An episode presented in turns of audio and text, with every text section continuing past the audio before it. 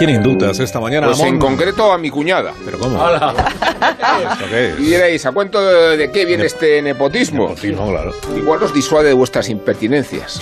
La revelación de su nombre se llama Irina, Irina Bistrova. Y pensaréis que es ucraniana. Y que la menciono aquí para exponer el caso de una mujer que ha tenido que marcharse de Kiev y que vive ahora momentos dramáticos a cuenta de su familia o de sus raíces. Pues no es así.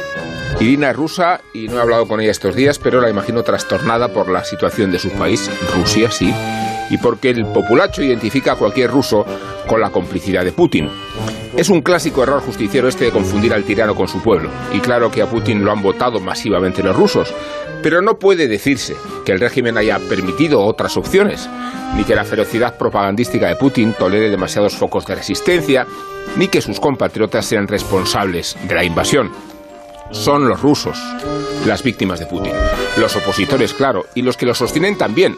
Su economía va a depauperarse hasta el desastre y empezará a generalizarse por aquí una rusofobia que supongo inquieta a mi cuñada Irina en sus hábitos cotidianos. Le pedirán explicaciones a ella, en plan, como dicen los adolescentes, en plan la que habéis liado.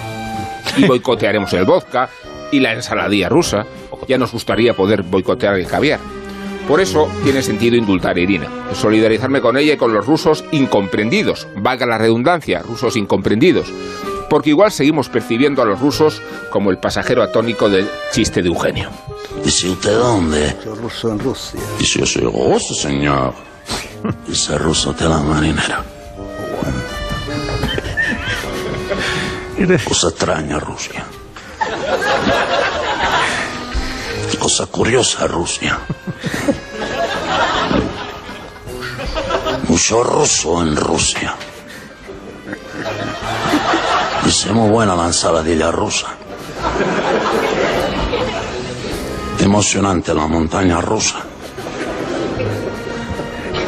Dice muy bueno de mi ruso. Dice, ¿de qué parte de Rusia usted? Yo soy de la estepa. Dice, muy bueno los polvorones, muy bueno. Recurre mucho a Eugenio, que no caduca. Debe tener, en casa todas las cintas. Marisol ¿no? Parada, unos Callahan